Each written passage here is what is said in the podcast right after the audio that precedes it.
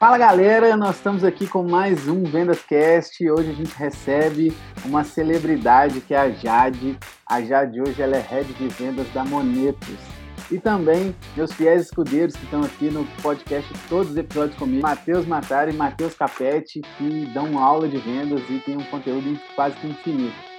Mas Jade, seja muito bem-vinda. Conta um pouquinho do que você faz hoje, como é que é na Monetos Quais são, quais são os seus desafios atuais para quem está nos ouvindo aqui conhecer um pouquinho da sua rotina? Legal. Então, é, a Monetos ela é uma, uma, plataforma de investimentos que a maior parte das pessoas ela só conhece a Monetos por isso. Ele acha que é uma plataforma de investimentos, só que ela tem um, outros pilares, que é o planejamento financeiro e um benefício para o B2B. E isso foi um dos principais pontos que me chamou a atenção para ir para lá sair da Rap Content e ir para lá, porque como head de vendas, é, eu tenho o desafio de construir tudo do zero no B2B, porque hoje eles estão começando agora a estruturação do produto, tá no go-to-market ainda, a gente tem que validar, a gente está criando um time de CS, e também eu tinha que refazer o processo todo no B2C, porque quando eu entrei, eu entrei em fevereiro, no meio de fevereiro mais ou menos, é, eles tinham um processo já feito, só que tinha poucas técnicas de vendas aplicado a ele. Por exemplo, eles não praticavam muito spin, eles não sabiam muito sobre GPCT do HubSpot, é, eles usavam o Champions Letter, por exemplo, então faltava muita técnica e análise de, de processo mesmo. Então eu tive que, no, no, meu primeiro mês, eu fiquei escutando todas as pessoas da empresa, desde a pessoa do design até todos os vendedores, sentei, entendi quais eram os principais desafios, é, como que eles faziam o processo, o que, que eles sabiam do HubSpot, tudo. Porque primeiro eu tentei internalizar tudo que eles tinham de informação para me passar. E aí, depois disso, refiz tudo. Refiz o compensation plan dele, tipo, mudei o, o, o, salário fixo, mudei o como que eles são comissionados, fiz plano de carreira, porque eles não tinham plano de carreira, Legal. reconstruí tudo refiz o processo, a gente criou a apresentação, que eles não tinham apresentações mais bem definidas. E então estamos nessa fase aí de reconstrução. Os últimos dois meses foram os dois meses de melhor venda da história da Monetos, batemos recorde nos dois meses, mês passado e esse.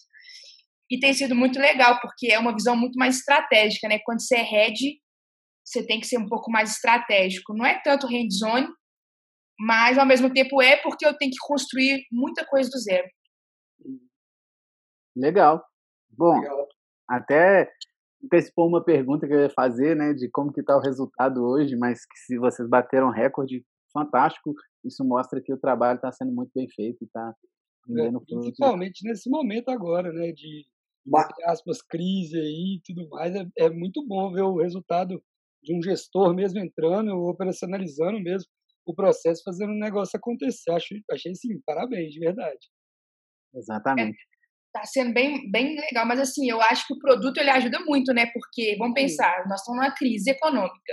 Uhum. As pessoas não sabem como poupar, elas não sabem como investir, elas não têm controle orçamentário. Então, elas precisam do produto de planejamento financeiro. Uhum. Mas um desafio bem grande na Monetos é que a gente precisa fazer com que o pessoal conheça a gente. Sim. O marketing lá ainda é muito embrionário. Então, para vocês terem ideia, a maior parte dos clientes chegam por indicação. Todos os meus clientes que chegam no HubSpot, que o meu B2C liga, já são clientes amonitos. Com investimento. Aí depois a gente tem que tentar vender para ele planejamento financeiro. E mesmo assim a gente está conseguindo vender bastante. Legal. legal. Eu acho que o ponto legal que você colocou aí, colocou o produto realmente ajuda, mas se você parar para pensar justamente outros heads de venda, outras pessoas em gestão e até para os vendedores, o quanto que é difícil, mesmo no momento positivo, você recebeu uma chuva de oportunidades enquanto você está reconstruindo algo e construindo algo do zero. Então, assim, por mais que seja muito bom, o desafio aumenta, porque, poxa, você tem um volume muito alto enquanto você está fazendo aquela, aquela, todas essas mudanças estruturais, e igual você falou, você põe em vários pontos estratégicos ali, e, e é muito do, do, da sua visão de como que você assumiu o cargo, né? Pelo que eu entendi, você já chegou àquela, opa, meu desafio agora é realmente ter uma visão mais estratégica. Peraí, deixa eu entender meu cenário, e mesmo assim, na hora que você estava vindo, então assim, fazendo as palavras do Matt aí, parabéns, o Thiago também. Então, é um, é um resultado bem legal aí no, no contexto geral, não, não só no final, né? Só no, no financeiro ali positivo. Legal. Sim, exato. E eu aprendi muitas coisas nesse processo, tá, gente? Que é, eu já tinha visto várias, já tinha lido muita coisa sobre motivação e, e transparência de processo, mas quando eu realmente fiz um processo muito transparente, com todos os steps bem definidos, refiz o plano de carreira, ou seja, é, coloquei para eles, olha, para você chegar aqui, você tem esse, esse, esse espaço. Então tá muito claro como que você vai ser promovido. Aumentei o compensation deles, mudei o salário fixo, eles falaram assim, agora eu tenho tudo na minha mão, só tem que ir atrás. Hum. Então, eu percebi que a transparência nos processos e essa questão de muito cuidado com pessoas no que tange a carreira delas, promoção e compensation, também é uma coisa que tem que ser muito bem pensada, porque se você acerta, bum, vai lá para cima o resultado. Hum. E se você erra, os vendedores ficam super desmotivados. Com certeza. E ainda mais com o carro andando, né, Capete? O Capete se é. muito bem que você Trocar o pneu com o carro andando. Exato, você trocou o pneu com o carro andando e principalmente trabalhando uma questão que é muito delicada, que é a remuneração, né? Eu acredito que sem transparência seria uma caixinha, uma dinamite que poderia explodir a qualquer momento, né? Então, é, o que, que você acha que foi fundamental para conseguir é, mexer numa parte tão sensível, mostrar a sua visão, é, mostrar tanto para a sua liderança, né, quanto para os seus liderados, que faria sentido aquele movimento. O que, você construiu para endossar isso? Ah, é, o Dani, que é o CEO da Monetos, ele é muito aberto com ideias. A gente tem até um valor dentro da Monetos que é hierarquia de ideias. Então, se você chega com uma ideia super massa é, e, e, faz sentido, ela é aplicada. Então, eu tenho muita liberdade lá. E desde o início, quando ele me fez a proposta, ele me disse que eu teria total autonomia para mexer no que eu quisesse, porque uhum. ele não entendia muito de vendas e ele confiava em mim para isso. Ah. Então, o é, que, que eu fiz? Eu coletei a informação e eu vi uma convergência de insatisfação quanto ao compensation. Uhum. Tipo assim, eles não estavam satisfeitos com o que tinha. E se você for pensar a médio e longo prazo, ia, o sistema ia, ia implodir, não ia dar certo, porque eles não estavam concordando com o que estava sendo feito. E aí eu fiz alguns estudos de quanto que ganhava mais ou menos um vendedor meio júnior para sênior dentro do mercado. É, estudei se valia a pena eu pegar um compensation de acordo com o atingimento de meta ou se era 10% de tudo que vendia. E aí eu cheguei na conclusão de que a gente ia optar esse ano por, por exemplo, se você bater de 70% você ganha X, 80% Y, tal, tal, tal, e 130% você ganha o máximo de compensation possível. E mostrei para eles que eles iam ter mais ou menos, se eles conseguissem vender o que eu precisava, eles iam ter o dobro do salário, basicamente. Legal. Só que, eu, como que eu cheguei nisso? Eu peguei o que eu precisava vender, calculado com quantos por cento a moneta tinha que crescer até o final do ano. Eu dividi isso entre os meses e criei a meta em cima disso, e aí já criei o compensation por trás, assim. Hoje são Mas eu escutei muito, sabe? Eu escutei muito primeiro. Legal. Porque através do que eu coletei, eu falei, não, isso aqui faz sentido. Aí eu perguntava pro Daniel, a gente trocava muita ideia, até que a gente conseguiu fechar um plano de compensation bem legal. Eu apresentei, tipo assim, 13 dias depois que eu cheguei. Uhum. Tipo, os meninos ficaram doidos já, falando, nossa, agora eu quero vender. É isso mesmo. resultados, venderam, né? É isso aí, deu certo, que bom. Vamos ver que você é bem. Ô, me, me, se eu tiver errado, você me corrige, mas de toda essa trajetória que você falou aí desse resultado, obviamente, todo esse estudo, mas o principal foi como que você engajou a galera, de você mostrar ali o caminho, né? A gente, eu, eu gosto muito de falar que tem a trilha e o trilho. Muitos gestores escolhem mostrar o trilho, e aí o trilho é o quê? Se você descarrilhar, acabou. A trilha não, você vai sendo resiliente, vai lidando ali com os obstáculos, vai parando, observando qual é o próximo passo. Você acredita hoje, se fosse colocar um ponto, você atribuiria a esse impacto que você causou no time, como mostrar para eles assim, pô, cheguei, tô num barco, vim para trazer coisas que vocês estavam sentindo como dor, mas em contrapartida eu quero que vocês estejam fechados comigo, que vocês, que vocês comprem a minha briga. A gente tem a meta X, para alcançar. Vocês estão comigo? Você acha que foi muito isso, trazer essa, essa equipe e mexer muito no. Onde vocês querem chegar? Eu, eu gosto muito de falar isso porque eu faço roadmap com cada um do meu time, para exatamente entender qual é o objetivo deles. Você atribuiria a isso, esse resultado positivo? Exatamente. É, eu tenho uma liderança muito próxima aos meus liderados. Até que o, é, o primeiro ano on meu não é sobre meta, não é sobre absolutamente nada. Eu peço para a pessoa contar a vida dela desde que ela nasceu até como que ela chegou e eu também, porque assim eu começo a criar um tipo um, um ambiente de confiança que ela pode falar o que ela quiser comigo.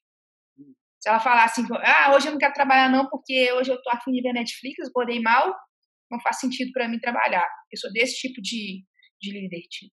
E eu uhum. acho que eu mostrar para eles que eu vim como head, mas que eu estava sentada ali para escutar, eu acho que foi ali um momento que cruzou muito e depois eu mudei coisas a favor dele, mas obviamente como como visão estratégica eu tive que pedir algo em troca. A meta Sim. era tipo 10, hoje a meta é 15. Sim. Mas eu aumento de acordo com eu fiz, obviamente, eu cheguei lá e falei assim, galera, a meta é 15. Não, mostrei para ele assim, ó, a gente tem X mil leads, desses X mil leads, a média de conversão suas é tanto e de daqui para cá, para entrevista, é tanto, e do fechamento é tanto. Então, se a gente conseguir melhorar aqui, a gente chega aqui nos 15 mil. Então, eu mostrei a lógica dos números também. Porque não basta falar assim, a ah, galera, ó, a meta é possível. Uh, não. No funil, dissequei o funil e falei, ó, o funil da Giovana é esse, o funil do Renan é esse, baseado em tudo que eu estudei, eu cheguei nesse número aqui, que é o que a gente precisa para crescer esses por cento. E aí ninguém fala nada, porque quanto fato não é argumentos. Concordo? É matemática, matemática Tiagão. Matemática. É, e, e, quando você faz esse raciocínio reverso, aquele, aquela ideia talvez que fosse um plano mirabolante da Jade, de falar, não, agora a meta é 15, e quando você explica, olha, vamos fazer o reverso aqui. Para você ter, a gente precisa desse resultado aqui que é 15. Para você chegar nessa etapa, você tem que ter 18, nessa tem que ter 25, nessa tem que ter 50, nessa tem que ter 200. Legal, a gente tem 300 aqui para você fazer. Vamos organizar seu dia. Como é que tá as suas tarefas? Essa tarefa encaixa aqui, essa aqui, essa aqui. O que, que você acha? Isso dá para fazer?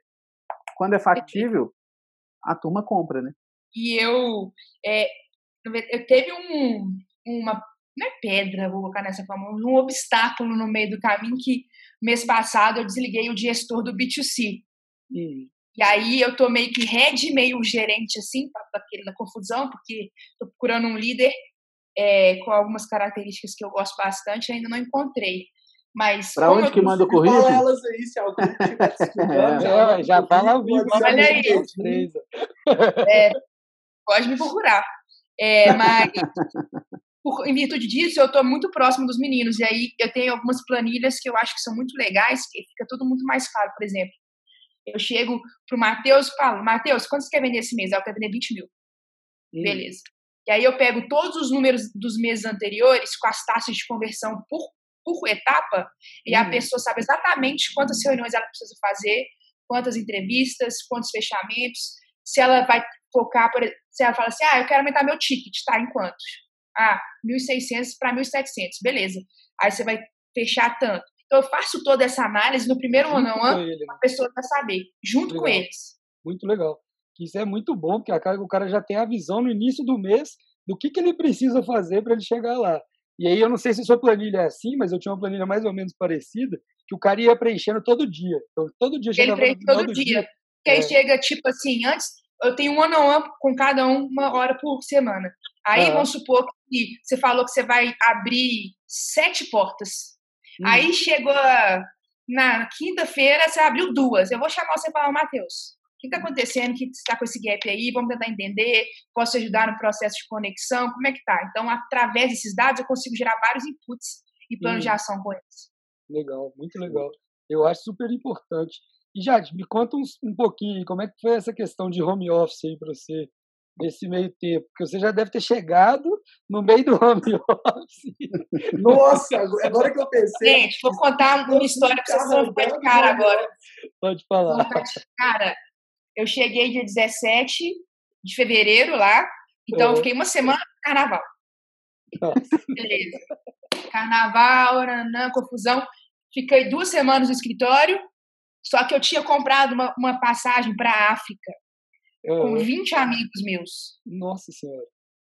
E eu já tinha alinhado com o Daniel que eu ia viajar para a África, que eu sou muito, eu gosto muito de viajar. Se não viajar, eu morro. Tô suado já aqui porque eu não queria viajar. É. E aí, os meninos ficaram duas semanas no escritório junto comigo e eu fui no sábado. No, é. Na segunda que eu tava lá, eles, eles ficaram de home office. Só que o que aconteceu, gente? Eu tava lá bem tranquila na Tanzânia, a troco de nada, olhei a Globo.com, comecei a pesquisar falando assim, governo da Tanzânia vai fechar fronteiras, governo do Quênia vai fechar fronteira. Eu falei, nossa, eu vou ficar presa. Eu vou ficar presa aqui. Se eu ficar presa aqui, como é que eu vou trabalhar? Não tem nem internet nesse negócio aqui. Aí eu estudei, conversei com o Daniel, que é o meu CEO, falei, velho, e só tinha sete dias que eu tava lá. É. E eu ia, eu, era para ficar lá 25 dias. Eu falei, nossa, velho, só tem sete dias que eu tô aqui. Será que eu volto? Será que eu não volto? Acabei que voltei sozinha, peguei um avião teco-teco do Quênia, depois fui para Joanesburgo, voltei. Nossa, e aí, tipo assim, fiquei uma semana fora só. Meus amigos ficaram presos lá. Nossa. Eles saíram no Record, na Record. Fechados na Record. Tiveram que fretar um avião para voltar, vocês terem ideia. Que isso. E aí eu já voltei no home office, todo mundo de home office. Todo mundo já estava em casa, só que eu, eu fiquei longe, vamos dizer assim, somente uma semana. E aí depois eu já voltei, e já voltei já perguntando como que eles estavam, mais em questão de psicológico mesmo, que eu acho que o home office, meus meninos são muito produtivos. A gente está vendendo muito mais, eles estão abrindo muito mais porta, eles estão fazendo muito mais coisa. Hum. Mas é, o que eu estou preocupado, preocupando muito, eu divido meu ano em dois tempos, dois de 30, onde os primeiros 30 a gente começa só coisa mais leve, como que ele está, que, que ele está sentindo do home office, como que ele está, ele está vendo algum vídeo, eu mando algum vídeo. É, no minhas, na minha reuniões de time, eu sempre tento trazer uma dinâmica para deixar mais leve o clima, porque eu acho que o principal perigo do home office não é a improdutividade, é a saúde mental mesmo. Uhum. É, tem dias que a gente está bem, tem dias que a gente está mal. E vendas, a gente, teoricamente, teria que estar tá bem sempre, tipo. Uhum. E aí tem esse negócio que a sua saúde mental está afetada. Então, se eu não despressurizo um pouquinho eles, eles ficam muito doidos. Entendi. Mas para a gente, tá melhor, porque a produtividade está muito alta. E Legal. como eu seto como se fosse meta semanal e a gente acompanha isso, facilita. Hum. Ô Jade, qual que é a periodicidade que você faz esses one-on-one? É semanal? Esse de uma hora? uma hora com cada um deles. Toda semana? Toda semana. Quantos são, Eu vario, por exemplo. Na primeira é sempre um ano a um focado para dado. Como que você foi no mês passado, o que, que você tem que fazer de pipe, por que, que não aconteceu, o que, que você acha que aconteceu, e a gente faz várias análises. O segundo, geralmente, eu faço mais ou menos é, de feedback de alguma qual que eu escutei, a gente está revendo o processo o tempo inteiro, depois eu faço um de pipe e um outro sobre feedback sobre o mês, o que, que ele acha que eu fui bem no mês e, e, e fiz mal, o que, que ele acha que ele fez bem, o que, que ele acha que ele fez mal, o time e a empresa, que aí eu tenho sempre um, um tipo um NPS rodando o tempo inteiro, eu sempre tenho o controle de tudo que ele acha. Aí eu vario, dependendo, assim. Hoje são Legal. quantas pessoas no time, gente? Eu tenho 10. Pô, muita gente. Realmente você deve ficar em Sete no B2B, não, sete no B2C e três no B2B. Legal. Então são 10 horas de, de one-on-ones por semana. Bastante tempo. Assim, pelo menos, né? Porque, vamos supor, ele fala, ah, me ajuda nesse negócio aqui. Aí ajuda. Ah, escuta minha cola aqui. Aí escuta. Uhum. Aí vai. Mas eu tenho sempre uma, uma daily que começa às 10 horas, vai até 10 e meia e a pessoa fala uma nota para ela mesma, de 0 a 10 de produtividade do dia anterior, e por que dessa nota. Hum. E aí eles conseguem compartilhar informações. É bem legal. Ah, legal. legal. É, Gostei desse seu, seu processo. Vou te copiar, hein, já. legal, porque tem uns caras que falam assim, nossa, hoje eu fui cinco porque eu, eu tentei ligar, mas não deu certo por causa disso, disso, disso. Aí o cara já pega, putz, a fulana fez tal coisa, eu não vou fazer essa hora aí, porque ela já tem. Aí tem vários inputs né, dentro dessa reunião. Hum, bem legal. Isso aí é um diferencial bem grande mesmo. Mas você faz uma por dia, você faz só no, no dia 10 horas. Eu faço com o time do B2C 10 horas e com o time do B2B 5 e meia. Ah, você separa os times também, legal. É. Entendi. Legal. E hoje, Jade, conta um pouquinho assim, é, isso tudo que você está falando, como foi sua carreira de venda, você chegar até, até esse nível de você chegar tão processualizada, tão operacionalizada e que realmente, tipo assim, eu vejo que você tem muito conteúdo e até o legal, porque eu te conheci quando eu estava entrando na Midas e eu lembro que você estava de gerente lá na Rock e eu falei assim, gente, eu preciso de alguém para me ajudar a estruturar justamente o processo de crescimento, plano de carreira da empresa. E aí o Morim, que é meu braço direito, falou, velho, eu conheço a Jade, vamos marcar com ela, e aí a gente começou a conversar. Então, tipo assim, conta um pouquinho aí para todo mundo como é que foi essa sua trajetória até chegar hoje em rede de vendas e assumir esse desafio tão grande. Como que você começou a vender, Jade? Da onde? Você sonhava em ser vendedora? É, essa é a primeira ah, pergunta. Tá. Não vou mentir. Eu sonhava em trabalhar na BIM ou no Itamaraty. Tanto é que eu sou formada em Relações Internacionais. legal. legal. Mas aí comecei a fazer o curso, fiz o curso na PUC, super teórico, pouco prático. E meu primeiro estágio foi em direitos humanos. Eu falei, eu quero fazer direitos humanos, mexer com direitos humanos, quero ajudar refugiado, quero ir para a fronteira, é isso mesmo que eu quero, acabou. Fiquei quatro meses de estagiária na Secretaria de Direitos Humanos, lá na cidade administrativa. Falei, não, não dá. Não é para mim. É mim. fora, fora, sai. E aí depois entrei no outro estágio para meio de política que eu tinha que ensinar jovens de escola pública sobre um assunto específico. Aí fiquei um ano, saí também. Falei, não, esse negócio de política e direitos humanos não é para mim. Aí surgiu uma vaga no, numa instituição financeira para simplesmente é, é um dos trabalhos mais chatos que tem. Era assim. Eu pegava uma lista de quem vai viajar para Disney, por exemplo. Uhum. Aí ligava pro pai dela e falava assim: aqui, é, eu vi que o Matheus está indo viajar com a Sheliane, por exemplo. É, você já ouviu falar no cartão VTM, aquele cartão de débito internacional? Então, ele é muito melhor do que papel moeda. Aí eu tive que convencer o pai a comprar o cartão. Uhum. Basicamente. Então a gente recebia essas listas e a gente fazia essa coisa aí. Eu fiquei fazendo isso durante seis meses. Eu falei, nossa. Mas era, era tipo um telemarketingzão? Tipo, um monte de gente ou, ou não? Era uma empresa menorzinha a mesmo. Parceria, a gente tinha parceria com as agências de turismo e elas hum. passavam a lista pra gente. Aí hum. tinha nas, nas reuniões de grupo, falava do cartão e tal. Então, era uma empresa pequena, era familiar, assim, vamos dizer. É Podemos dizer. BH mesmo. Sim. Legal. Ela não existe mais. Essa foi a sua primeira experiência de venda? De venda, sim. É pegar o telefone e convencer o pai da criança que ela precisava levar um cartão de débito para a Disney em dólar. Já, você deve ter me ligado aqui, ó. Provavelmente. Tem cartão do DM? Eu vou até olhar oh, qual o meu cartão, mano. Nessa época eu já tinha. Já Imagina se fosse. Spin, processo. Nada. E Nada disso. Eu ligava, só falava e aqui falava com ela que ela tinha que comprar, porque fazia muito mais sentido. Porque fazia mesmo, era 6% mais barato.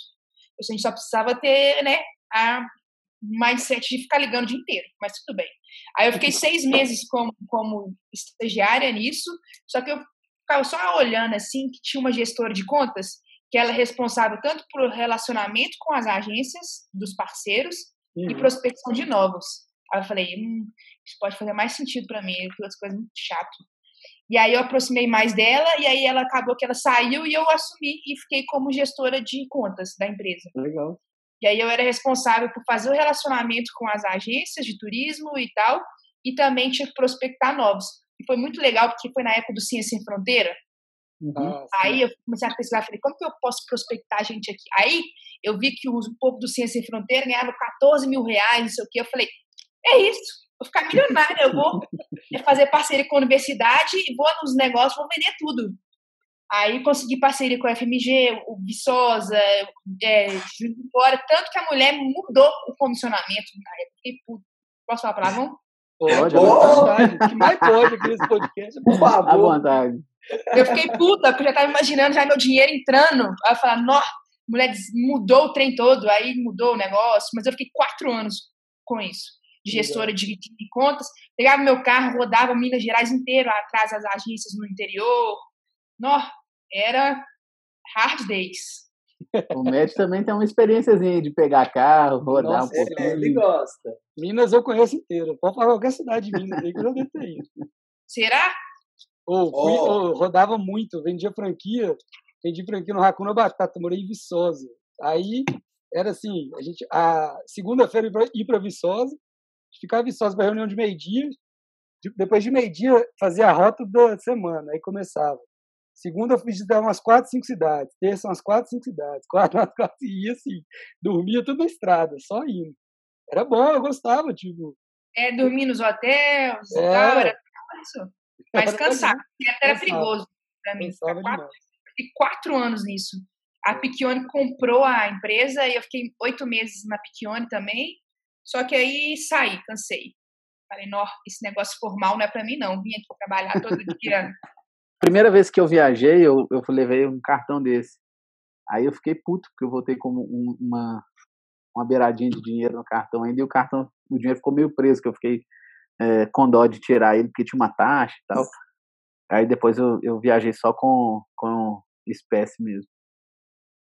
Se você tivesse comprado comigo na época, eu ia te ajudar, né? com certeza. Mas eu tava falando que eu fiquei um pouquinho lá na Piccione, fiquei oito meses lá. E aí eu fiquei, aí eu saí, entrei numa empresa para ser executivo de contas, eu fiquei exatamente 20 dias. Odiei. Mas eu tava vendo uma caixa, eu falei, isso aqui não é para mim não. Saí. Não. Deixa eu repensar a minha carreira, o que, que vai acontecer. E eu já tinha começado minha pós em marketing porque eu percebi que RI era muito teoria e pouca prática. E no mercado eu entrava nos processos de trainee, eu tomei uns pau que me machucou, tipo da Ambev, Citibank, é, Cielo, na última etapa, eu falava, ah, eu tenho que dar um jeito nisso aqui. Uhum. Aí fiz pós em marketing no IBMEC, é, e lá conheci a Rock. Peçanha foi dar, eu ia faltar, eu admito, eu ia faltar aula para marketing digital, não, vou nessa aula não, vou faltar, ainda mais que essa palestra. Aí, falei, falei, ah, vou. Aí era o Peçanha, e contou a história da Rock. Nesse dia eu falei, eu vou trabalhar nesse lugar, eu não quero nem saber. Eu vou trabalhar nesse lugar. Beleza. Aí, é, fiquei mais ou menos dois, três meses sem trabalhar. E em junho, eu fui para Patos, que meu melhor amiga de Patos, e aí a gente teve uma conversa muito deep, vamos colocar assim. Eu falei, velho, eu preciso fazer alguma coisa, não tô aguentando mais. Aí ele, ah, vamos vender nossos trem tudo e, e, viajar e ficar um tempo fora? Eu falei, ah, quer saber? Vamos. Aí peguei meus trem tudo, viajei, fui morar no Peru, em Lima. Nossa Senhora. É. Mas antes disso eu trabalhei nas Olimpíadas, tipo, como intérprete, fiquei só trabalhando nas Olimpíadas, que eu gosto muito de esporte, eu jogo futebol desde 10 anos.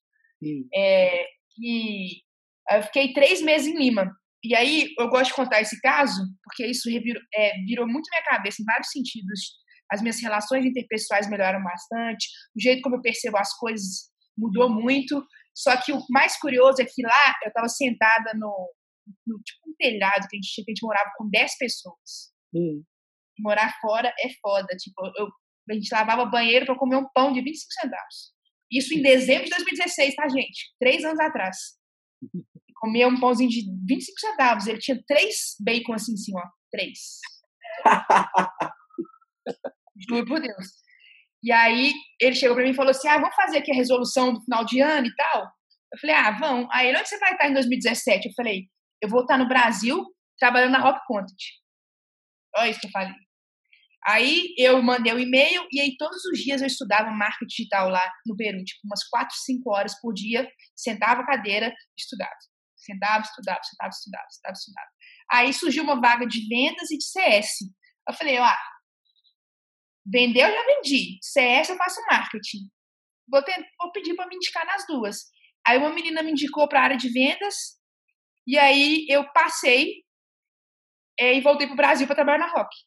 Eu entrei na Rock em 2017, em janeiro, é, numa época muito bizarra na Rock. Era tipo uma selva, porque a gente entra no small business, que era de 2 a 25 funcionários. Tinha 25 vendedores lá. Nossa. E o, e a, e o, dizer, o help era ter 10. Então era tipo assim, nossa, era guerra de lead. E eu tinha que rampar, né, irmão? Aí eu ficava trabalhando igual uma retardada mental, ligava o dia inteiro. Todos os dias abria pelo menos umas cinco portas. Foi a única que rampei do meu time todo que entrou comigo. Hum. Aí rampei, e aí pensei, né, aquele pensamento retardado que eu tive essa época, que foi, ah, fiz marketing, tem uma fila aqui que lida com agências de marketing, logo, né, vou conseguir falar com a pessoa, nananã, vai ter altos papos de marketing, ah, nada disso.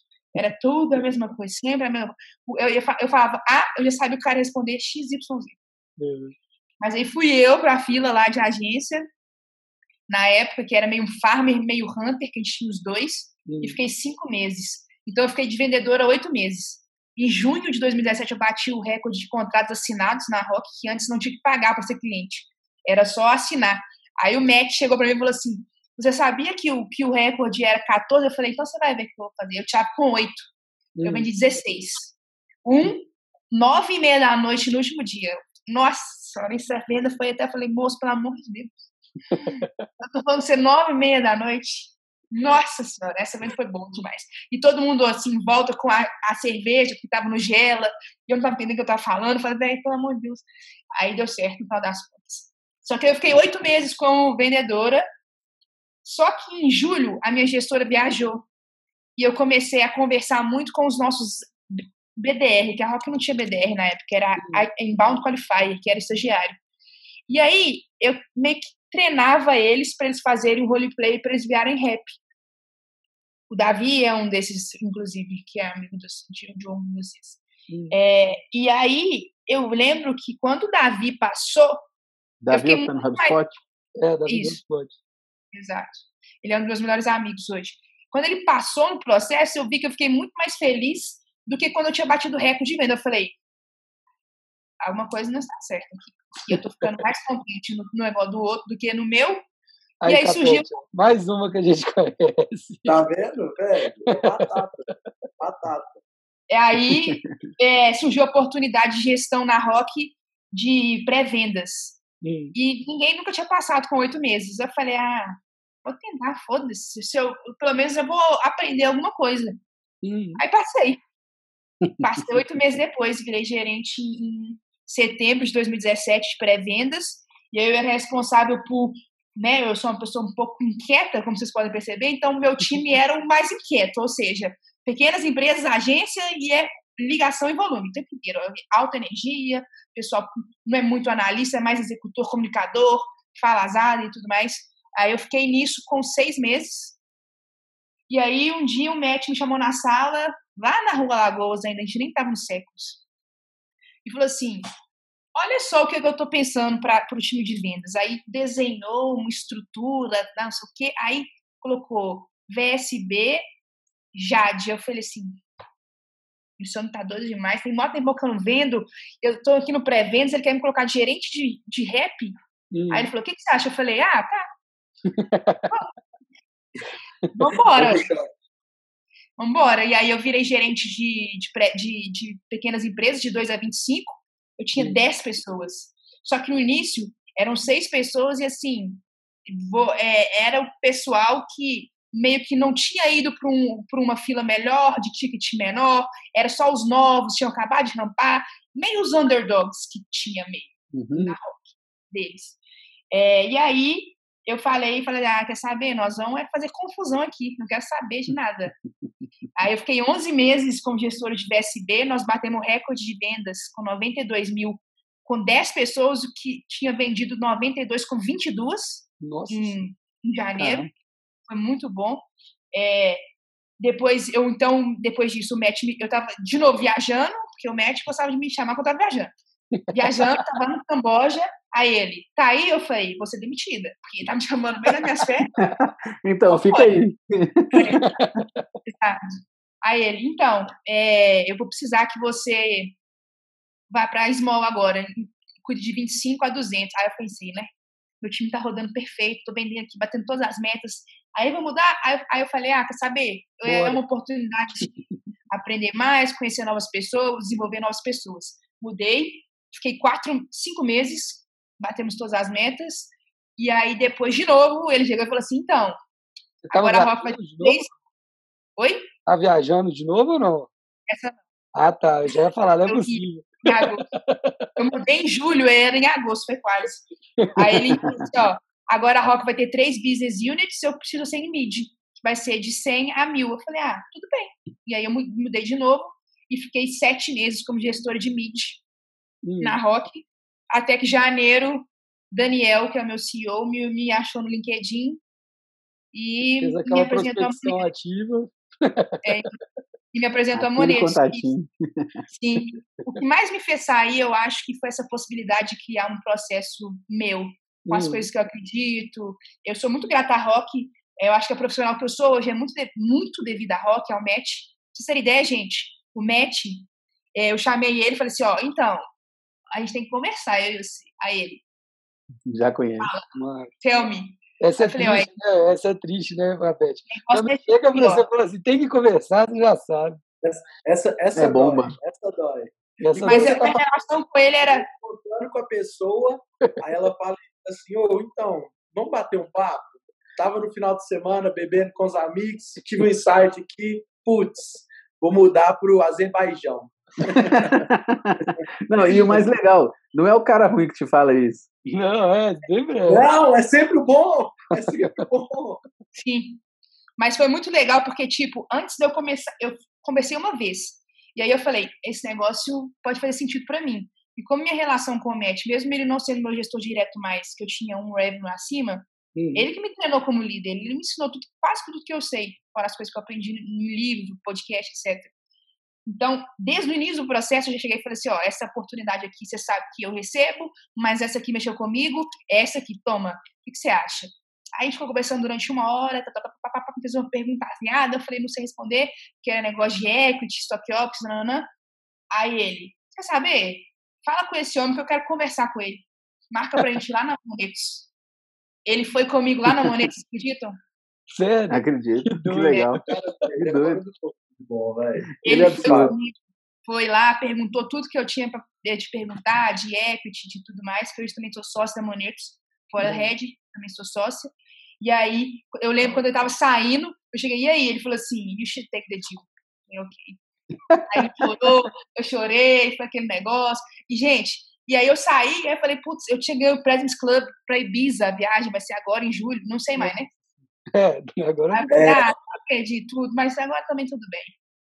Mas o que eu gosto mais de falar da Rock nem são os números de meta que eu bati, é, são porque eu sou a pessoa que mais promoveu gente na Rock, foram 17 promoções, e lá a promoção é ligada à meritocracia, ou seja, 130% da meta. Uhum. E, e do Presence Club, as 12 pessoas que foram esse ano passado, nove eu já fui líder. Tipo. Então, essa é, para mim, a, a maior coisa que eu fiz na Rock. Legal.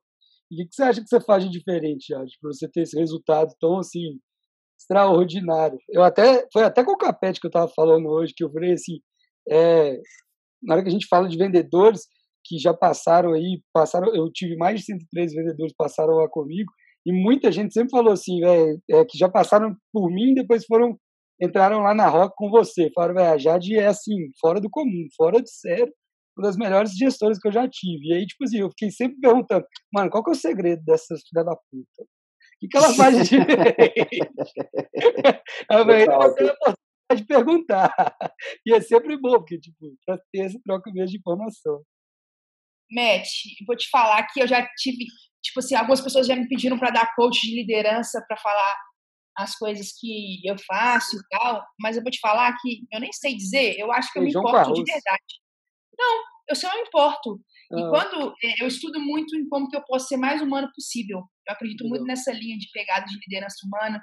Eu estudo muito Simon Sinek, que tem várias pegadas, muito disso de confiança, hormônio e tal. Eu estudei muito sobre como que eu posso gerar input de hormônio nas pessoas e tudo mais.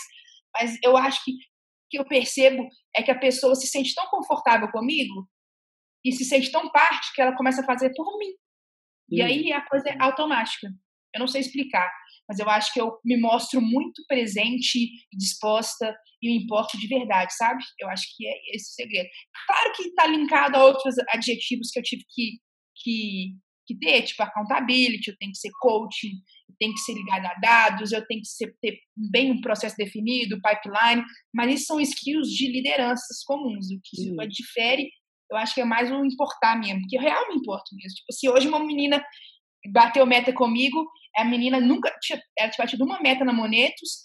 É, semana, é, é, mês passado ela tava, tipo, achando que ela não era boa, que não sei o quê. O primeiro dia do meu eu falei assim: você vai bater a meta. Quero nem saber, nós vamos bater a meta e tal. Aí ela bateu a meta hoje, me ligou chorando. Foi, então, assim, a pessoa vê que você se importa, ela começa a fazer por ela e por você, automaticamente. Legal. Ô, Jag, um negócio que a gente estava conversando, que a principal característica dos maiores líderes que a gente tem hoje, principalmente em vendas, é que ele é um líder servidor. Ele está ali para o time, ele está ali assim, entrega, ele não é o cara que cobra meta. Ele é o cara que é uma ferramenta útil, é o cara que liga se for preciso, senta, conversa, replica, faz plano de ação. Tá realmente assim, o objetivo dele como líder é servir, nada mais. E eu, eu vejo que muitos gestores de venda pecam nisso, que o cara quer, quer ele quer ser o, o líder absoluto e esquece de servir para o time. Ele, ele foca mais. Hã? Você fala a palavra perfeita para mim quando alguém me pergunta sobre isso. Eu falei, você tem que entender que você trabalha para a pessoa, não é o hum. contrário. Hum. E eu falo sempre que, tipo, quando você vai querer ser líder mesmo, a liderança, ela não é um próximo passo na carreira, na minha visão. A boa, tá? Porque ela pode ser. Você pode ser um gestor bosta. Mas se você quer ser gestor foda, você tem que entender que isso é uma escolha. É a escolha, igual você falou, Matheus, de servir e você entender que você trabalha pro outro. As, uhum. a, a, eu tinha uma vendedora, que é a minha melhor vendedora, que fala, fala brincava comigo, Maria Valadares. Ela falava assim pra mim: Você trabalha pra mim? Eu falei: Sim, trabalho pra você mesmo, mãe. Você tá certíssima, é isso mesmo. É isso mesmo. Tá errado ah, quem pensa o contrário. Você citou a Maria Valadares. Ela. Eu abri uma caixinha no Instagram esses dias. Ah, quem é o melhor vendedor que você conhece? Né? Ela apareceu lá, não foi? Foi ela mesmo? Foi ela, foi ela, foi ela. Foi ela, ela apareceu lá pô, a fama dela já tá ficando conhecida. Se foi você que treinou, pode ficar muito orgulhosa Gente, que a turma... eu, eu falo para ela e repito para quem for, ela é meu maior orgulho profissional. Se ela vai escutar esse podcast, depois ela vai chorar, porque o primeiro dia da Maria foi meu primeiro dia como gestora e ela era minha estagiária, então eu fui a primeira líder dela. Primeiro dia dela lá, ela chegou com o pescoço quebrado, que ela caiu para trás, quase quebrou o pescoço. Uhum. E quando eu fiquei sabendo que tinha uma menina que quebrou o pescoço eu, e tava lá, eu falei, eu quero ela. Minha, minha, minha. Procura. Isso, essa correria. É, pô, isso é muito legal, que aí eu vejo muito você voltando um gancho. Falou, pô, eu fui mordida na hora que, que, que eu assumi a gestão, eu gostei de desenvolver pessoas. E eu acho que o líder servidor, que é o que mais gera resultado, pelo menos para mim, para o Thiago, para o Matt, a gente discute muito isso. Cara, o que mais me preenche hoje como gestor é ver que as pessoas ou que estão ou que passaram comigo é, se desenvolveram, mudaram a vida deles, a perspectiva, o mindset. E essa questão de perder, perder dói, né? Quando você perde alguém do seu time. Pô, todo mundo aqui já passou isso. Mas, cara, tanto que eu fico feliz de ver que alguém que eu perdi, a gente tem um caso muito recente, né? do Elcio, que era um vendedor meu que está na bag hoje, arrebentando nas metas. E, tipo assim, são pequenas coisas, saca? Até hoje eu ligo para ele, a gente tem uma relação, falo, cara, e aí, como é que estão as metas e tal? E ele fala, velho, obrigado, é, é, você. Eu falei, não, cara, é você. Eu sei que me ensinou mais do que eu te ensinei. Então, esse, isso que preenche, pelo menos para mim, é o que compensa tudo, todo o esforço, todas as horas trabalhadas. Tipo assim, você contou de 10 horas de one on one, e o resto das outras do, do, você gasta, pô. A gente aqui nessa, nessa pegada de hard work, 14, 16 horas por dia, o pau quebrando, e tudo bem. Na hora que você está cansado, é isso daí que, que coloca, além de você ter que, que se automotivar, mas isso dá um gás, um gás absurdo, esse retorno, pelo menos para mim. Acho que todo mundo que está aqui sente isso e fica uma dica aí, se você gestor não está sentindo isso, amigos, é errado. É, é falando aí da Maria, que ele viu ela comentando aí, eu já senti orgulho, é, porque ela chegou para mim, sentou no sofá e falou assim, eu não sei o que é marketing de conteúdo. E a que veio de o quê? Marketing de conteúdo. Eu falei, Escolhi errado, ela já estava assim, escolhi errado. Putz, aí ela, eu entendi mal. Você está me pagando para eu falar com os outros no telefone. Eu falei, exato. Eu vou te falar, eu vou te falar como você vai falar no telefone de forma inteligente. E aí acabou. É, eu fui gestora dela disso, ela ficou quatro meses comigo, aí ela foi promovida a rep. Aí em março eu voltei a ser gestora dela. Ela tá lá tem dois anos e sete meses, eu fui gestora dela dois anos e quatro meses. Então, é, a gente foi gestora, é, foi gestora dela em DSB, aí ela foi promovida em seis meses, aí depois ela foi promovida de novo em seis meses no meu Presence Club, promovida de novo em seis meses, promovida de novo no meu Presence Club. Então, para mim, é um maior orgulho. A pessoa sentou na minha frente a primeira vez, falou que não sabia que era marketing de conteúdo e ganhou o Presence Club duas vezes e hoje é Gold Executive. Então, assim, não tem nem palavras. Ela vai escutar isso, vai me mandar, falar, te amo, né? Me zoar, mas é isso, porque ela é um negócio assim, sem palavras. Foi o que você falou, Matheus.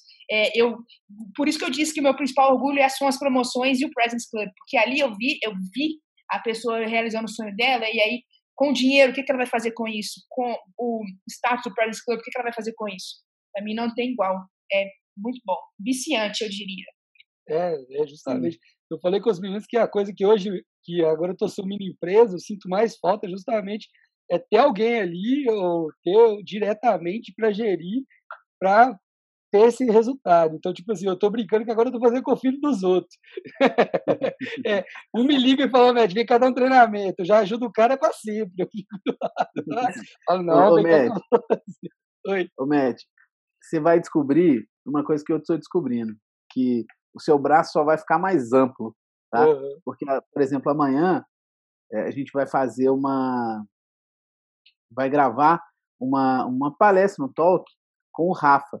E o Rafa, ele foi recrutador na VUP e hoje ele está na Hotmart, uma carreira muito legal. O Rafa era um dos nossos principais recrutadores há, sei lá, um ano atrás, um ano e pouquinho atrás. E o cara está numa ascensão meteórica absurda. Vai dar palestra em eventos de dev, o cara está muito bom. E saber que esse cara estava na, na, sua empresa, estava na empresa que você ajuda a desenvolver, acreditou no seu, no seu sonho, sonhou junto durante um tempo, é, isso é fantástico. Isso é uhum. absurdo. É tão, é tão recompensador quanto isso. Né? Quando a gente transforma alguém que não é vendedor no nosso top performer, quando a gente consegue transformar a vida dessa pessoa positivamente, é muito gostoso, é muito legal. É Mas eu sou formada em engenharia de Minas, gente. É que eu tive uma ideia aqui, Tiagão e Métio. Vamos ver se vocês topam. Vai ver, vai ver. É o desafio de podcast. Vai, vai. É, lá vem. Vamos lá. Pô, a Jade falou que a Marina vai escutar esse podcast vai chorar. É Maria, você falou o nome dela errado. Maria, Maria, é. desculpa. Marília é só Mendonça. É, ele falou Marina. Marina. Vamos lá, que ela vai escutar o podcast e chorar. Vamos dar o direito dela vir aqui também e fazer a Jade chorar, se ela quer uma performance. Faz sentido, faz sentido. Com certeza. Quem começou, ela vai dar a perspectiva dela de vendas da carreira e vamos dar uma implicada nela aqui para a gente entender qual que é esse segredo aí da Jade aí, entender mais um pouco. É verdade. Achei boa, boa ideia, viu, Matheus? Que é, a história dela é bem legal. Pô, legal, e, vamos chamar. Ô, Jade, para quem não conhece a Rock, para quem talvez está começando no, numa empresa como vendedor, para quem está se descobrindo é, vendedor, né? O que, que é isso de President's Club que você fala sempre? Conta para a turma um pouquinho do, do que, que é. Boa. É, vou contar do President's Club como que é a promoção lá na Rock, tá? É, a promoção, ela acontece de seis em seis meses. E a gente tem alguns critérios para que você seja promovido. Você tem que ter 130% da sua meta do, dos seis meses, mais uma taxa de churn, porque, bom, senão era vender, vender, vender, vender, o projeto não dá certo, foda-se, não. Tem que ser uhum. uma balança nisso aí, então a gente coloca uma taxa de churn. Bem. E essa, essa taxa, ela diferencia por segmento, óbvio, porque, por exemplo, uhum. taxa de churn em pequenas empresas é muito diferente de enterprise e mid market, uhum. por exemplo. Uhum. E também tem que ter uma base ativa mínima, porque senão entra um neguinho em dezembro, aí ele faz 130% da meta e ganhou Ibiza. Não faz sentido. Então a gente coloca mais ou menos um, um mínimo ali para vender. E aí, é, quem consegue tudo isso, primeiro vira sênior, aí seis meses depois vira principal, depois vira executive depois vira gold executive. Então, para você zerar o joguinho, são, são, dois, são dois anos batendo 130% da meta o tempo inteiro. Foi o que a Maria fez, basicamente. A primeira pessoa na história da Rock fez isso dois anos, é, quatro promoções e dois Presents Club. Então, ela nunca perdeu nada, vamos dizer assim. E o uhum. Presents Club é o prêmio máximo que pode ter da, da Rock, que é uma viagem de final de ano. Esse ano foi para Ibiza, que você tem que fazer 130% do ano, a taxa de churn do ano e o mínimo. Entendi. Legal, legal. Então, President's Club para você aí que está querendo entrar numa empresa com o processo todo estruturado, tudo organizadinho, é fazer uma meta, 130% da meta, manter uma consistência de performance alta e mandar tudo que você tem e fazer acontecer, fazer chover lá. Então, é, a Jade já foi para esse Club, então. Eu ganhei, é mas eu não vou poder ir. Agora o coronavírus acabou com os negócios todos aqui, né? Exatamente. E, não, e a Maria tá aí, e a Maria que ela está citando também já. Aí, aí, ó, aí, ó. assim que eu gosto, aí sim, aí sim. Massa demais. E, e Jade, a pergunta que a gente sempre faz aqui no podcast para todo mundo que passa é vender é o que? É talento, é tem um pouquinho dos dois. Vender é talento ou técnica? Totalmente técnico e processo. Exatamente. Estamos 100%, galera. 100%. É, agora eu falou Totalmente técnico e processo. Gente, dá para ensinar vendas para todo mundo. Só você explicar a lógica por trás, como a formação do raciocínio, colocar processos bem definidos, que é isso.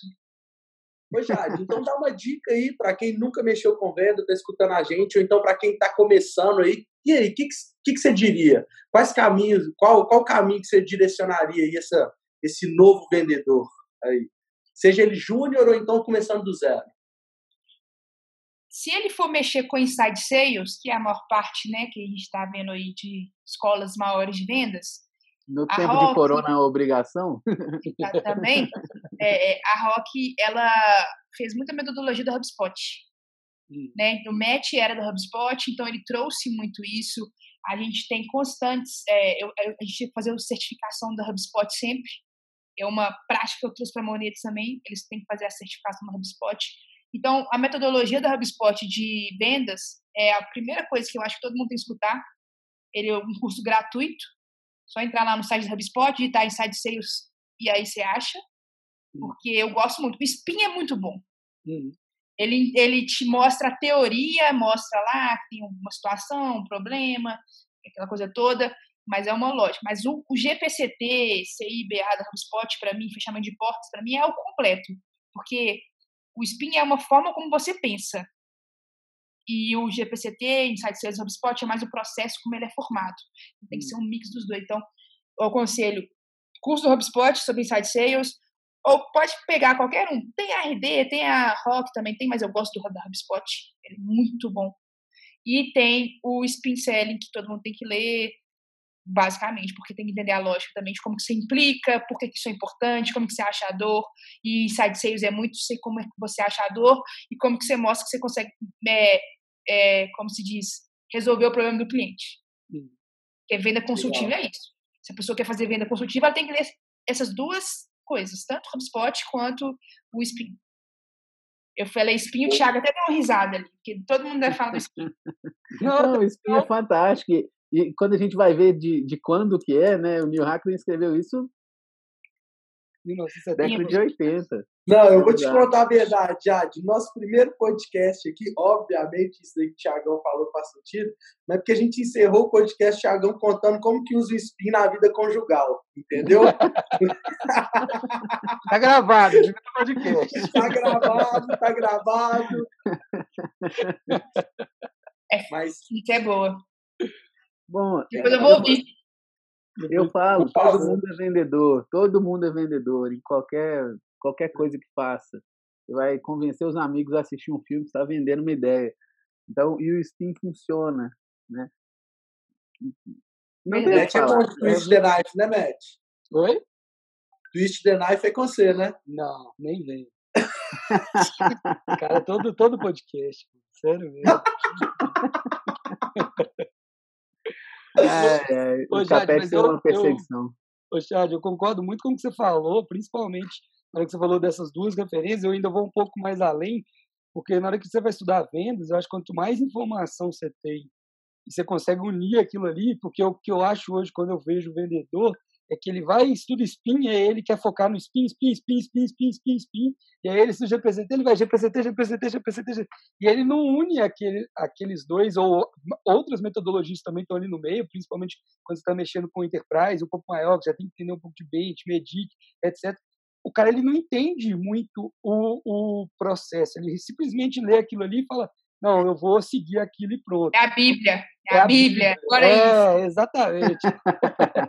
e eu acho que, tipo assim, ontem eu estava até vendo o Powerhouse do, do, do Flávio Augusto, que é o Flávio Augusto dono da WhatsApp, que contando a história dele de como ele começou como vendedor e tudo.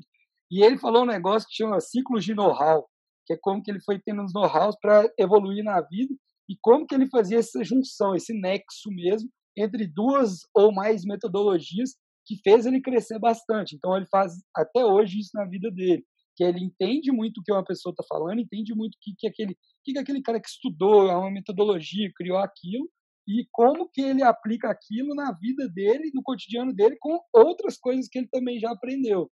Então, por isso que eu falo que, é, quando as pessoas perguntam muito experiência também, eu falo que experiência é bom na área de vendas, mas não é experiência de trabalho em vendas, mas sim experiência de vida. Porque dependendo do que a pessoa já fez na vida, ela consegue pegar aquilo ali de experiência de vida e aplicar num nexo que vai fazer muito sentido. Então, isso é uma coisa também muito legal que eu vejo hoje. Então, na hora que você falou isso, eu achei muito bom, porque encaixa muito no que eu penso também, entendeu? Sim.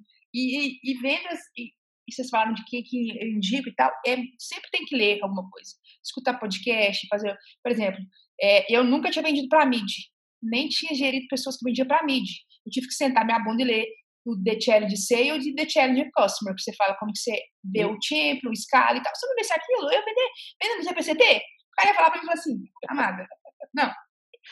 Vendas mais complexas, você tem que ir atrás de literaturas mais complexas. Uhum. Então, está sempre, tipo, tentando achar literatura e lendo o máximo possível.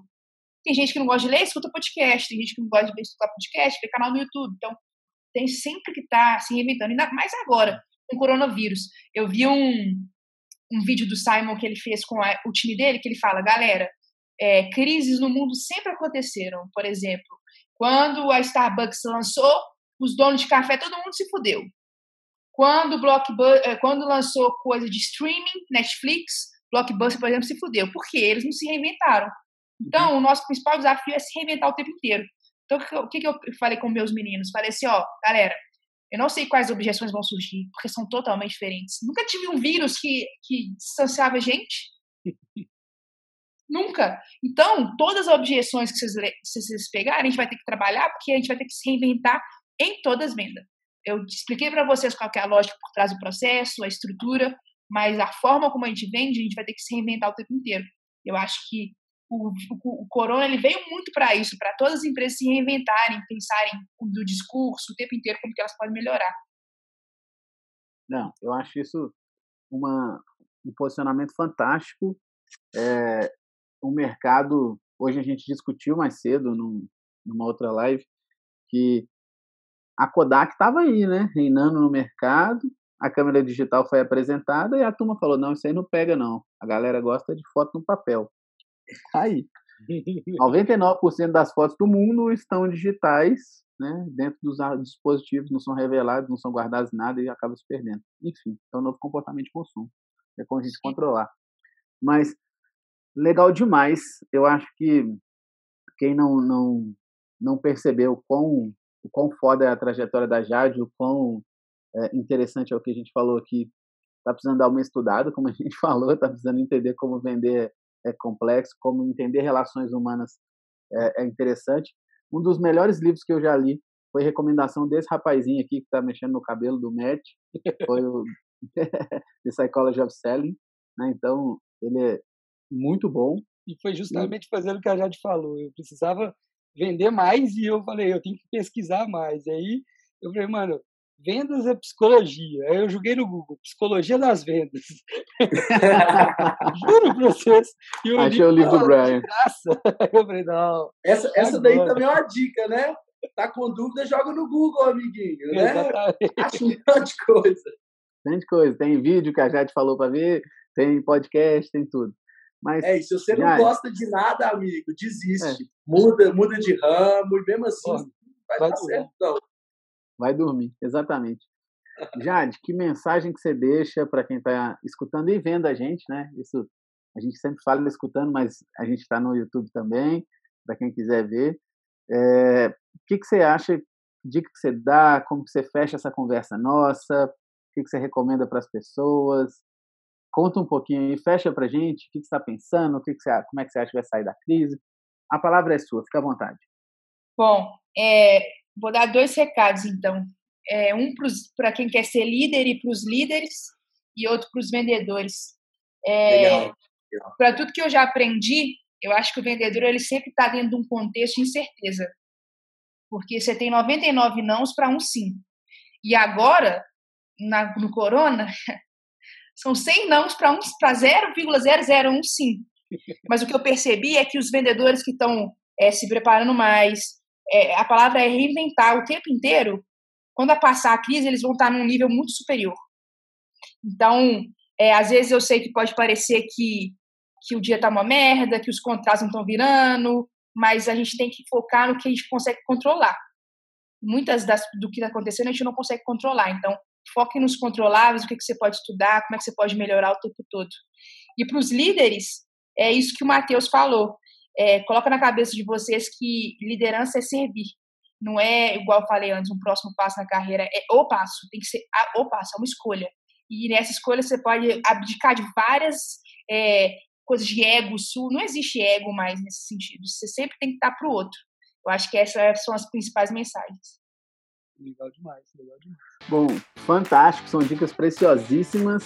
E o próximo passo aqui é organizar aquele churrasco, porque a Jade prometeu levar o gin de laranja. Isso, por favor. E chamar a Maria para fazer o podcast. Boa, Exatamente. Fica a dica aí, Maria. Mas obrigado, gente, pelo convite, viu? Foi um prazer. A gente que agradece. A gente que agradece. Muito, muito conteúdo fera. E é muito bom ver gente igual a gente, que tá realmente Nossa. com as mesmas ideias, realmente seguindo esse caminho. A gente deseja todo sucesso aí. E amanhã eu tenho reunião lá com o seu rap. Pois lá. é, cadê o Matheus, o Thiago marcando reunião com a Monetos? Eu vou pegar o telefone de vocês. Eu tenho. Eita, não, a Rafaela já tá aqui, ó. Aqui, já recebi e-mail, já tô, já tô no grupo. Thiago, vou pegar. Passa o telefone dele pra mim, Matheus. Fechou, fechou, fechou. Valeu, viu, gente? Valeu demais. Valeu, Valeu. Oh, esqueci, né? Agradecer nosso patrocinador, Alô Lugator. Vai cortar Ô, Cadu! Mestre! Exatamente. Caduzão, mano, a gente ama. Caduzão, muito obrigado. Providencia o equipamento pra gente gravar. Então, valeu pela parceria e pelo apoio. Valeu, Cadu.